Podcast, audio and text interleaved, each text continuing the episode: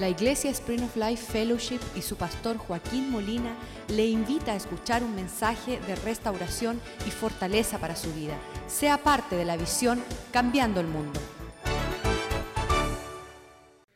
Padre, hoy te damos gracias de estar en la casa de Dios, escuchando la palabra de Dios del siervo de Dios. Y que tu palabra no torne vacía, retorne vacía, sino que cumpla el propósito por la cual tú las envías, oh Dios. Que sea una buena semilla sembrada en un buen corazón, que levante una cosecha que glorifique tu nombre. Pedimos que tu palabra sea lámpara para nuestros pies que tu palabra sea una espada de doble filo que penetre y disierna entre el alma y el espíritu.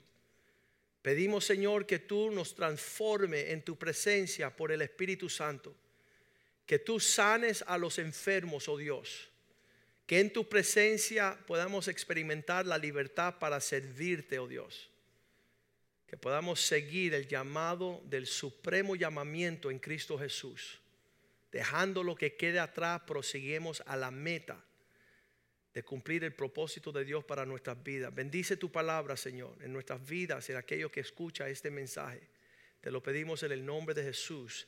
Amén, amén y amén.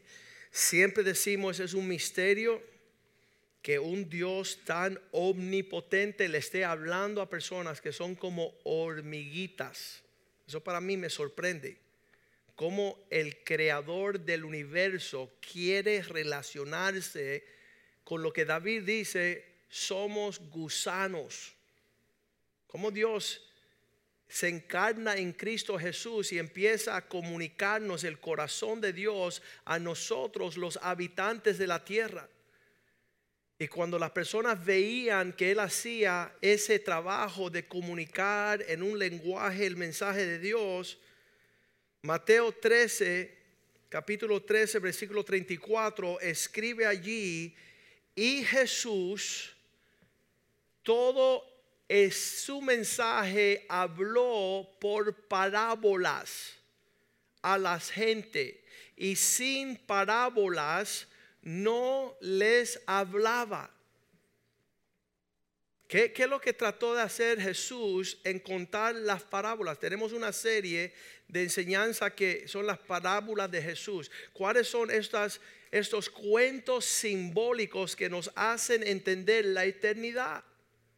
¿Qué es lo que hace un joven de 16 años llegar a un lugar llamado iglesia y escuchar a un predicador?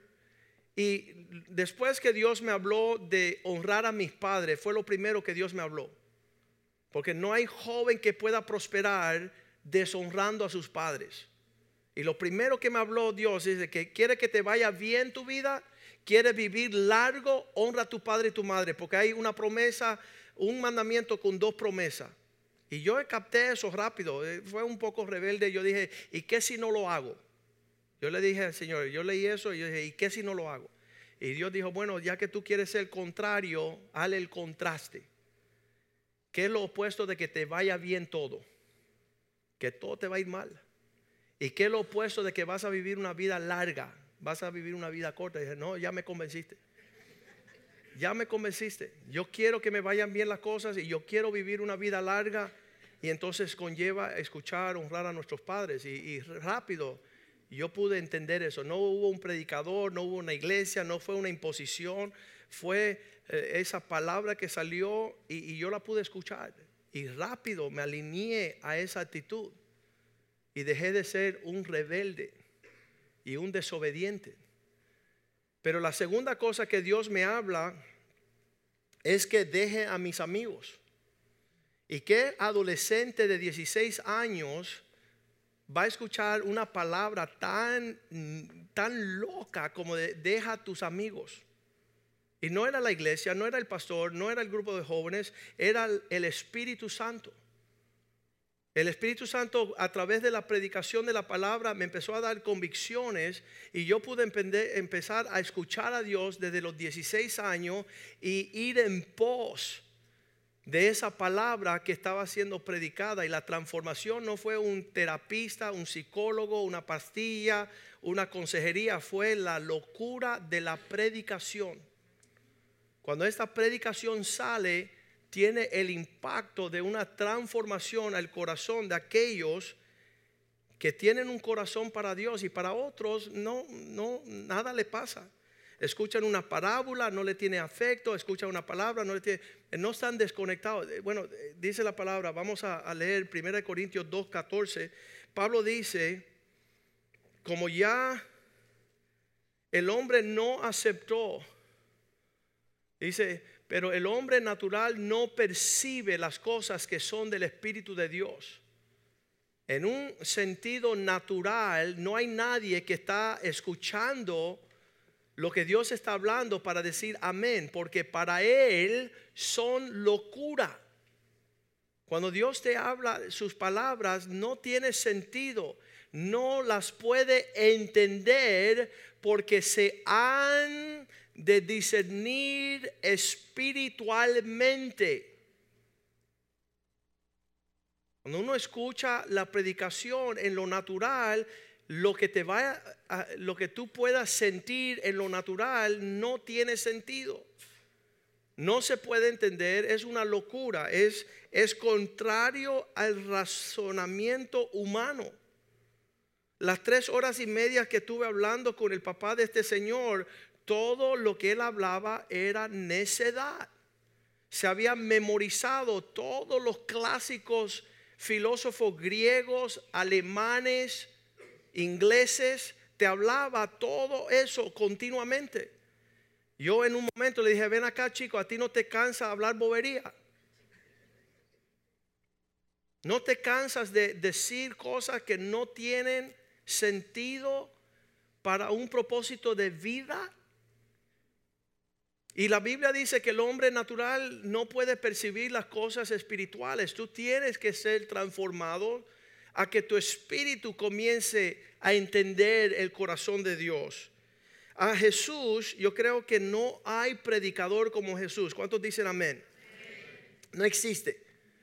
Él sí que vino proclamando y predicando la verdad de Dios. Yo, yo anhelo poder sentarme ahí a escuchar las prédicas del Señor. Qué, qué satisfactorio, qué sanidad qué aliento salía de su boca para proclamar las bondades de su Padre. Mas en ese tiempo habían personas que decían, no entiendo lo que me quieres decir. ¿Cuántos piensan que Jesús estaba tratando de engañar o ser confuso? No. Clarito como el agua. Vamos a leer Juan capítulo 8, versículo 43, ver el ejemplo que Cristo le tiene que preguntar a ese pueblo, ¿por qué no entienden mi lenguaje? Alte la pregunta, el por qué tú le puedes decir a una persona con la claridad más como el agua, más claro que el agua, o como dicen los cubanos, más claro no canta un gallo. ¿Qué es la claridad del mensaje que Dios te quiere dar a ti personalmente, el cual tú no entiendes? ¿Por qué tú no entiendes mi lenguaje? Porque tú no quieres obedecer lo que te estoy diciendo. Y no hay peor soldo que el que no quiere escuchar. Y eso lo está diciendo Jesús. Yo, yo lamento, escuchen bien, estoy pastoreando esta iglesia 20 años, cumplimos 20 años en abril, he viajado a muchas naciones y cada vez que yo me voy de un lugar o me voy de esta iglesia o estoy, en la, estoy yendo a la casa, mi corazón con lágrimas, triste de lo que estuvieron en nuestra presencia, no entendieron lo que hablamos. Que no captaron lo que Dios dice. Dios dice que Él se para todo el día con sus manos extendidas llamándote para su propósito y tú no estás haciendo caso. Tú no lo estás atendiendo. Y Él dice, ustedes no entienden el lenguaje, el mensaje, la prédica, porque no quieren escuchar mis palabras, tan renuente. Es como un joven que su padre le está hablando con toda la claridad, la dirección que debe de ir. Y le dice, papá, es que tú y yo no nos entendemos. Y no es que no se entiende, es que no quieren obedecer. No quieren poner por obra la instrucción de la casa. Y entonces Jesús les tiene que decir algo que es súper fuerte Porque si Dios está tratando de predicar, hablarte, comunicarte su mensaje, el que tú te hagas tan locos que no vas a darle lugar a escuchar la seriedad de su mensaje, en el versículo 47 él dice, ¿sabes por qué no escuchan? ¿Sabes por qué el que es de Dios, las palabras de Dios escucha? Por esto no las oís vosotros porque no son de Dios, no sois de Dios. E, esas son palabras bien fuertes. Palabras bien fuertes que tú no estás escuchando a Dios, así que no vas a terminar donde Dios desea que tú termines.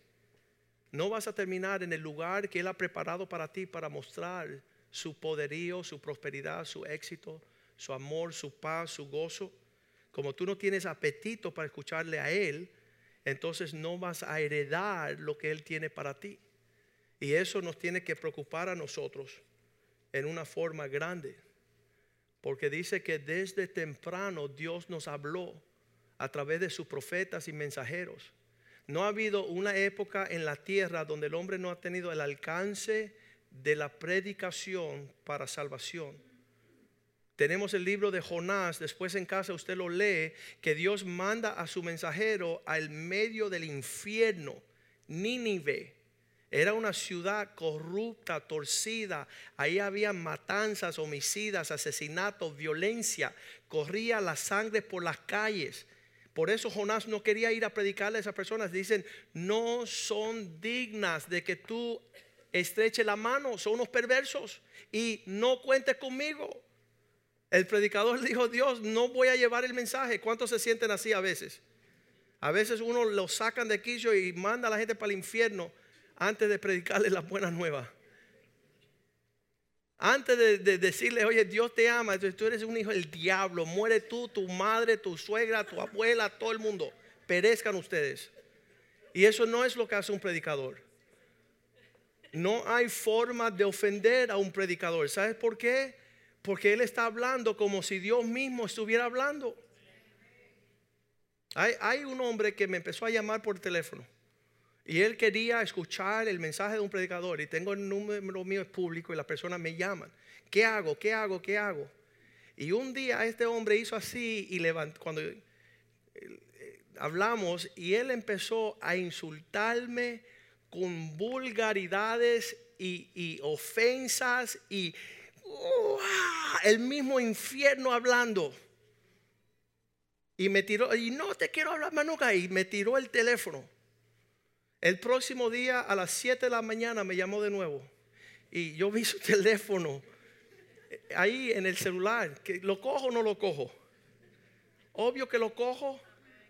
Si yo no estoy, yo no estoy, esto no es mío, esto es Dios. Y le digo, buenos días, ¿cómo te sientes? Y él me dijo así, me sorprende que después de lo que te dije ayer, tú sigas tomando el teléfono. Porque si yo fuera tú, no lo cojo. Pero yo no vivo para mí. El, que lleva el Evangelio no está representándose a, sí mismo. Yo no tengo un cielo para ti. Yo no tengo un hijo que murió para ti. Yo no tengo salvación. Yo no soy el poderoso. Yo simplemente soy una voz que Dios ha permitido en este tiempo. Le tuve que decir a, otro. digo, ven acá. Ya que tú eres un rebelde, pedenido, desobediente vamos a suponernos, yo sé que tú no crees en Dios ni nada de eso, pero vamos a suponernos que tú estás en la tierra en este tiempo real y un Dios lejano en los cielos te quiere hablar un mensaje y, y tocarte a la puerta para anunciarte algo. ¿Quién sería la persona que él quisiera utilizar? Y este hombre me dice, tú Tú eres esa persona. Yo dije, yo sé. Entonces, ¿por qué no me escucha? Si Dios quisiera mandarte un mensaje y está un mensaje llegando a tu puerta, entonces ¿por qué estás tan duro de corazón para no darle la bienvenida a lo que se te está hablando? Para tu salvación, no la mía. Un día me levanta Dios a las 3 de la mañana y dice, Joaquín, quiero que vayas a José y le diga que yo tengo todo lo que él necesita para ser satisfecho y alegre en la vida. y que si Él viene a mí, se lo voy a dar todo. Y yo digo, Dios mío, tú sabes, háblame a las 9 o a las 10, no a las 3 de la mañana. Pero yo me despierto, me, me desayuno y voy en camino y llego a una cafetería y ¿quién está ahí? José. ¿Y qué le tengo que decir? Lo que Dios me dijo. Y le digo, mira José, Dios dice, y dice, oye, te voy a dar un piñazo en la cara si me vuelves a hablar. Y le digo, no, el que te va a dar piñazo va a ser yo, porque yo estaba durmiendo a las 3 de la mañana. ¿Qué tengo que ver yo contigo? ¿Y por qué te pones bravo conmigo si yo soy el infeliz que estoy durmiendo en mi cama a las 3 de la mañana y Dios me está hablando de ti? Y yo te vengo a dar el mensaje y tú me estás amenazando. El que está bravo ahora soy yo, vamos. Y así estaba Nínive. Jonás Dios lo había mandado darle y él dice, no, me voy a perder. Así que démosle gracia que un predicador tiene el denuedo de hablarte a ti lo que Dios está diciendo. Dale gracias al Señor. Juan 10, 1 dice, Juan, el Evangelio de Juan 10, 1. Dice que Dios revelaba sus verdades a través de las parábolas a aquellos que buscaban su verdad. Y hablaba en parábolas para esconderse de los necios y los burladores. De cierto, de cierto os digo que el que no entra por la puerta en el redil de las ovejas, sino que sube por otra parte, este es ladrón y salteador. Los que no escuchan la prédica piensan que van a llegar al cielo por otra parte. Y Dios dice, no, ya yo he dado la forma en que tú puedes ser salvo. Y es en la locura de la predicación. Es en este sistema que Dios ha puesto sobre la faz de la tierra de mandar sus mensajeros con un mensaje para que tú escuche. Y cualquiera que no escuche no es oveja. Porque intenta subir por otro lado. Este es ladrón y salteador. Es, eh, la, idea, la idea es alguien que viene a tu casa, se quiere casar con tu hija, pero no toca la puerta. Está entrando por una ventana o por la, parte de atrás de la casa. Ese es un impío. Ese es, eso es una persona no digna de que tú le abras la puerta porque no está tocando la puerta. Versículo 2, este que está hablando Jesucristo le dice, pero aquel que entró por la puerta, el pastor de las ovejas es. Hay, hay uno que está a la puerta dejando que las ovejas entren al redil. Versículo 3. Este abre el portero y las ovejas oyen su voz. Esto es bien particular.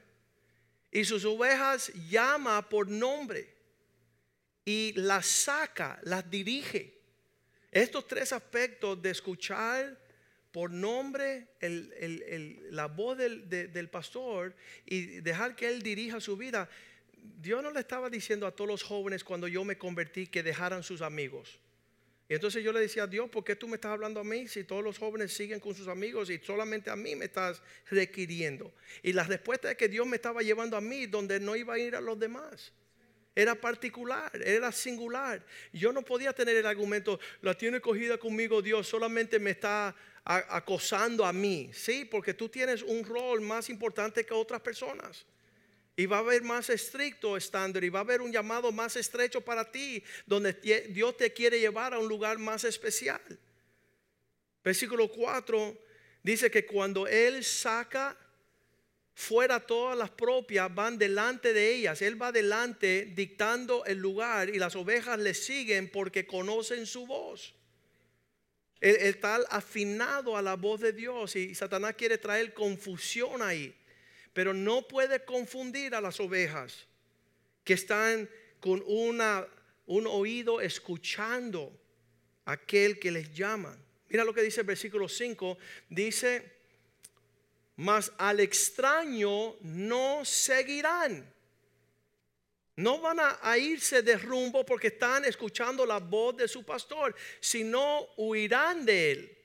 Es el contraste, no solamente que no siguen al extraño, tampoco, eh, dice que huyen, sino huirán de él. No quieren ser parte de la destrucción porque no conocen la voz de los extraños. Ellos no están buscando Eh, eh, lo más triste que yo he visto, un padre que alimenta a un hijo 20 años, le da ropa, le da casa, le da carro, le da escuela, le da libros, le da disciplina, le da todo, todo, todo. Y a los 20 años llega un idiota y dice, oye, vámonos acá y siguen al idiota.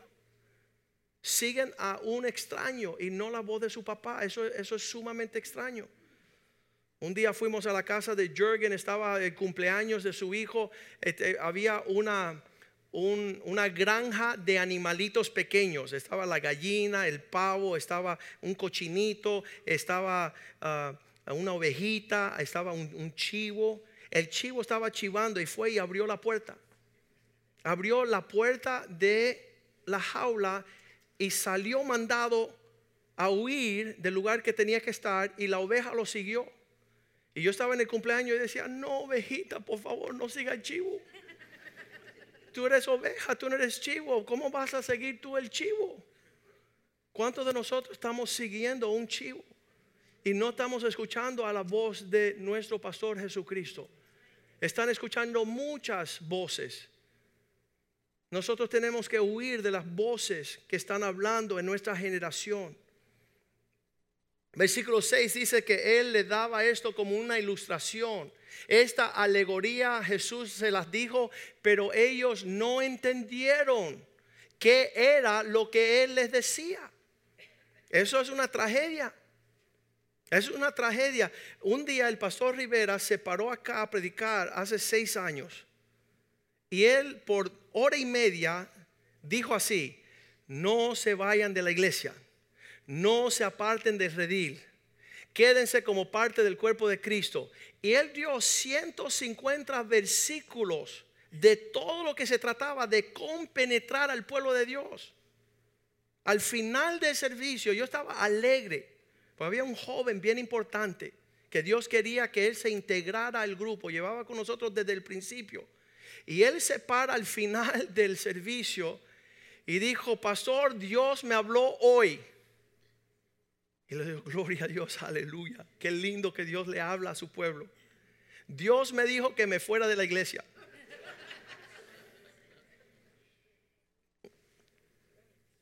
Uno empieza a llorar. Porque no tienen corazón para escuchar la voz del maestro. No tienen corazón para seguir sus obras. Qué triste.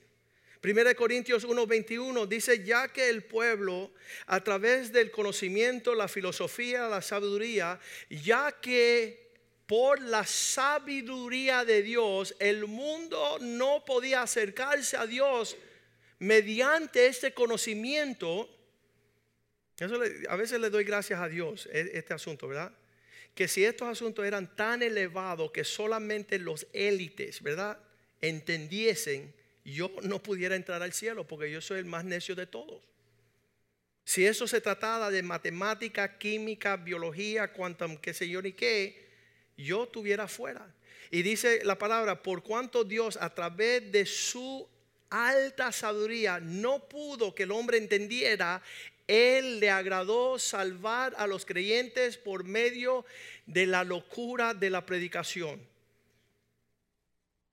que Dios tenía que bajar a nuestro nivel y hablarnos en una forma que cualquiera puede captarlo. Dice que por más torpe que sea, no se va a extraviar.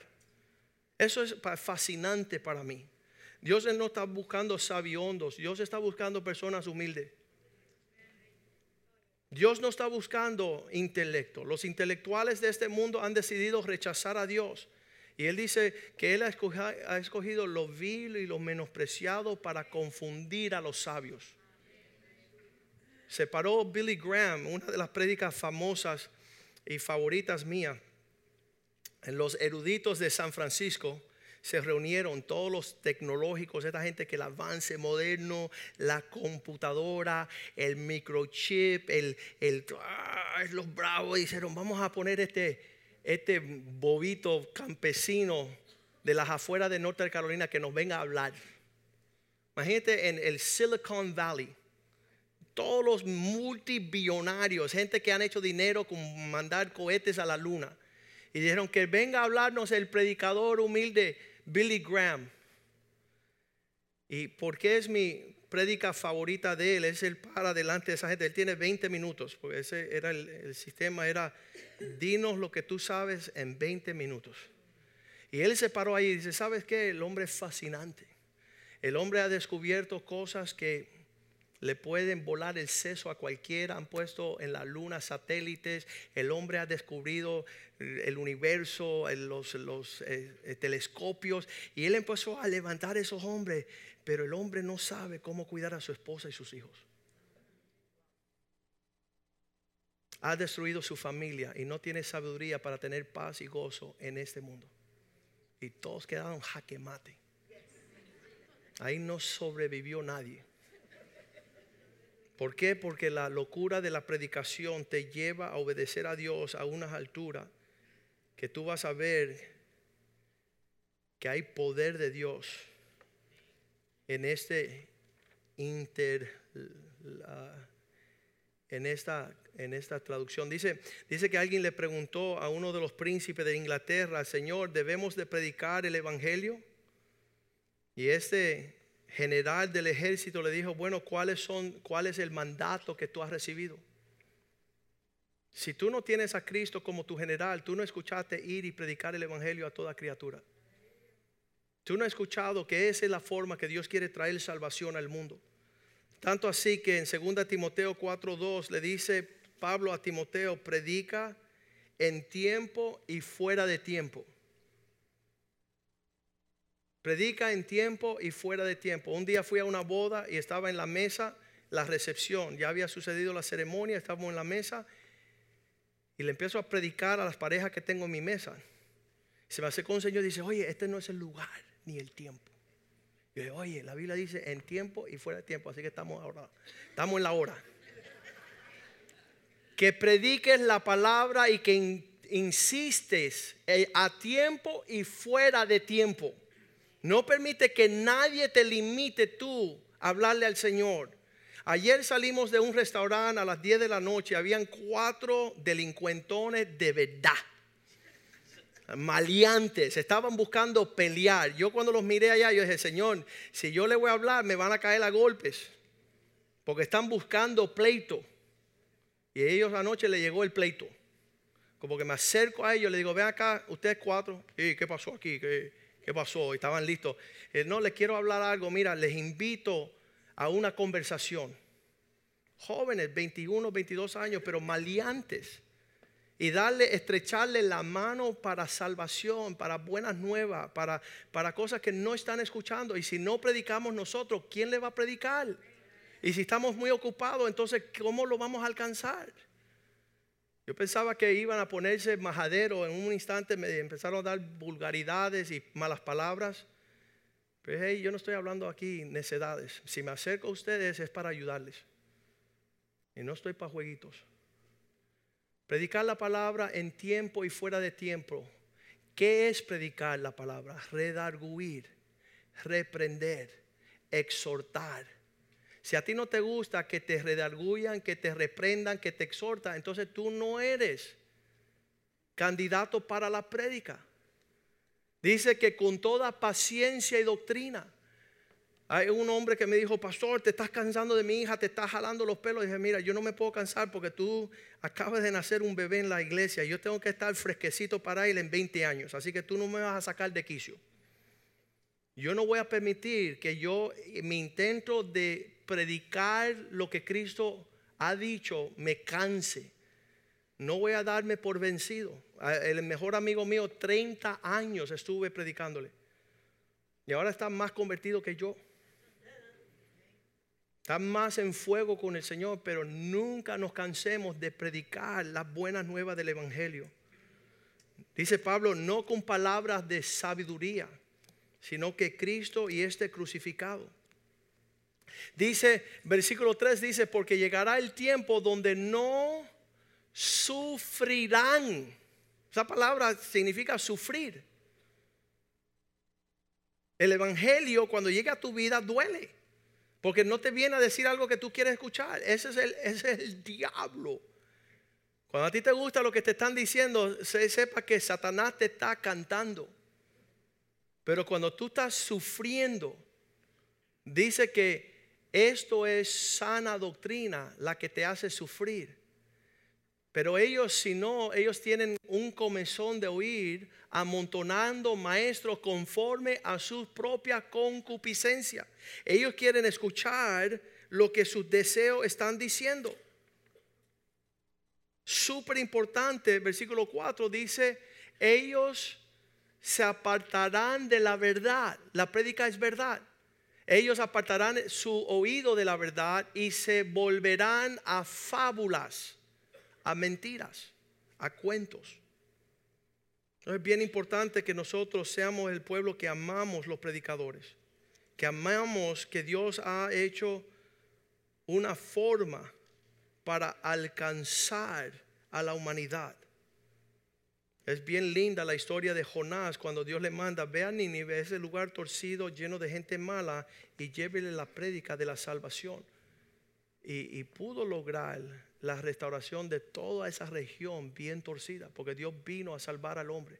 Dios vino a, a arreglar cuentas, a limpiar, a lavar. Le doy gracias a Dios por la prédica que llegó a mi vida a los 16 años y que puedo escuchar y estar al, al tanto Romanos capítulo 10 dice que todo aquel que clame a Dios será salvo. Versículo 13, Romanos 10, 13. Esto aplica para todos. ¿A quién le voy a predicar, el pastor? A todos. Porque todo aquel que pueda invocar el nombre del Señor será salvo. Versículo 14 dice, ¿y cómo es posible que ellos invoquen aquel eh, al cual no han creído y cómo creerán aquel al cual nadie no han oído y cómo oirán si no sin haberle quien les predique. Tenemos que tener personas que no están hablando bobería. ¿Qué es lo que estás hablando? ¿Qué, es lo que sale de tu boca? ¿Qué, ¿Hacia dónde tú estás dirigiendo tu palabra? para que exista la salvación en estos días, tenemos que ver prominente a aquellas personas que predican. Y obviamente no tenemos un legado de nuestros padres de honrar a estos pastores, de estos predicadores. Para mí los predicadores en todo el mundo, Billy Graham, Derek Prince, Ravi Zacharias, estoy saturado con el corazón que palpita para lanzar un mensaje de parte de Dios. Para mí son hombres especiales. Esta semana me secó un hombre, dice, mi esposa dice que tú, tú, eres un pajuato y tu pastor también. Y que en vez de llamar al pastor, lo que tiene que hacer es ir al vecino, tocar en la puerta y pregúntale a él. ¿Por qué? Porque no le da valor a las palabras de un príncipe de Dios. No tiene corazón para recibir el mensaje del Señor. Y eso, eso es una tristeza tremenda. Porque si nosotros no escuchamos a los mensajeros del Señor y darle su lugar de honra y de respeto, nuestros hijos no tienen esperanza. Nuestros nietos serán impíos. Vamos a ponernos de pie en esta mañana y decirle, Señor, vuelve mi corazón a la sanidad, a la sana doctrina, tener un corazón que palpita para escuchar palabras de vida. Cuando los discípulos se querían ir Cristo le dijo, y ustedes se van también, dice, no, porque solamente tú tienes palabra de vida. No tenemos que ir a otro lugar, queremos vivir y no queremos morir. Queremos prosperar, queremos ser bendecidos. Queremos alcanzar los planes que Dios tiene para nosotros. Y todo comienza con nuestra actitud frente al mensaje que viene a través de la predicación de la palabra. La palabra te hace levantar tu vista a los planes de Dios. ¿Sabes por qué Billy Graham pudo alcanzar un gran llamado? Porque no se ocupó en distraerse. Él no estaba en la bobería. Él no estaba, dicen los puertorriqueños, el bochinche. No estaba en, en las cuestiones que no tienen no pierdas mi tiempo. Estoy en asuntos sumamente importantes y no quiero tener un intercambio necio pero que él tiene un corazón para recibir lo que Dios le está hablando, va a ver, dice que será como los luminares en las alturas, va a alumbrar en su generación. Me pido, Señor, todo lo que tú has derramado en mi vida por 34 años, de todos estos príncipes que han hablado, que yo honre esas palabras, que no caigan al piso, que yo no, no las menosprecie. Muchas veces la incredulidad viene a decir, cuando Moisés le dijo a ese pueblo, hay una tierra que fluye leche y miel, dice que no la heredaron porque hubo incredulidad en su corazón. Ellos no podían creer que Dios le iba a llevar a un lugar donde había pozos que no habían cavado, casas que no habían edificado, viñas que no habían sembrado. El sueño que Dios tenía para ellos, ellos no lo creían. Ellos estaban con su mirada en Egipto, con las cebollas y los ajos. Y muchas veces estamos limitados por la vista de lo que hemos visto en lo natural. Pero hagamos lo que hizo David. Señor, alzaré mis ojos a los montes, a las alturas. De aquel que hizo los cielos y la tierra porque de Él viene nuestro socorro, su plan, su propósito. Y son cosas, el primer versículo que yo escuché que, tocó mi corazón fue 1 Corintios 2, 9, donde dice que esos, esa predicación trajo a mi vida cosas que ojo no vio, ni oído escuchó, ni entró en los sueños de mi corazón, los planes que Dios había preparado para aquellos que le aman. La predica viene a levantarte a las alturas de Dios una preparación para lugares sublimes, mucho más de tus esfuerzos. Un Dios que te levanta a las alturas. Y eso queremos alcanzarnos en nuestra vida aquí en la tierra. Por eso no tenemos tiempo de menospreciar lo que el Espíritu le dice a su iglesia. Vamos a cantarle una canción a Dios.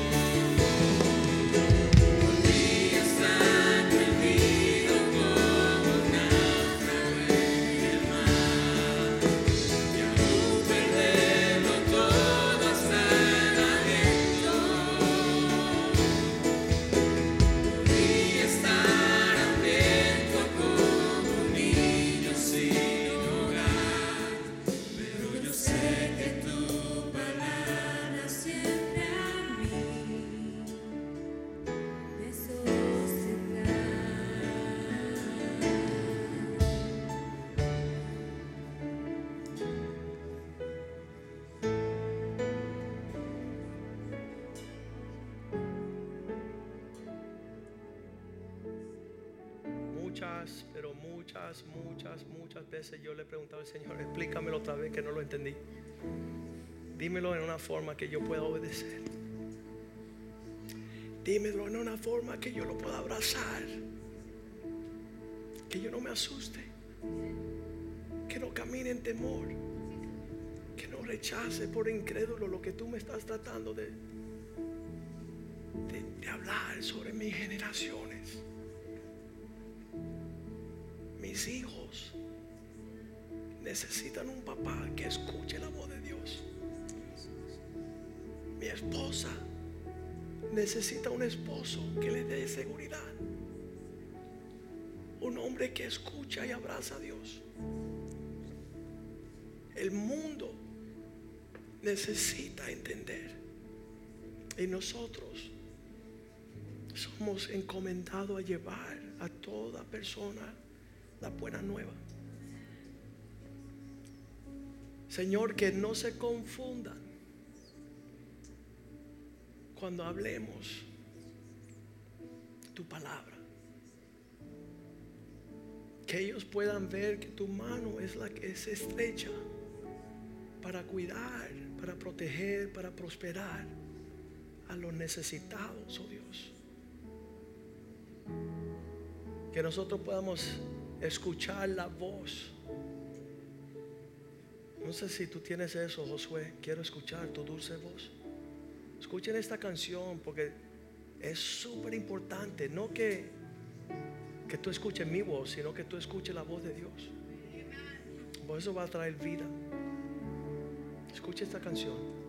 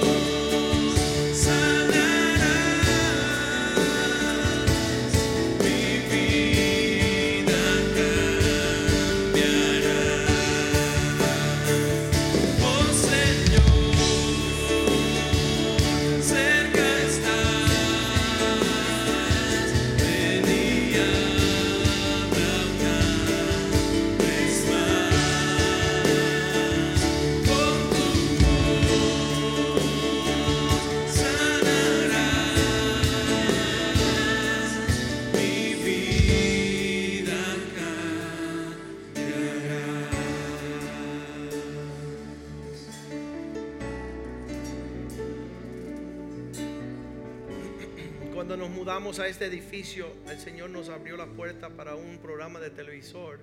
Estábamos todas las mañanas de 6 de la mañana a 6 y media y todas las noches de 1 a una y media para aquellos que se levantan temprano, para los que se acuestan tarde y predicamos dos años seguidos un programa de lunes a viernes.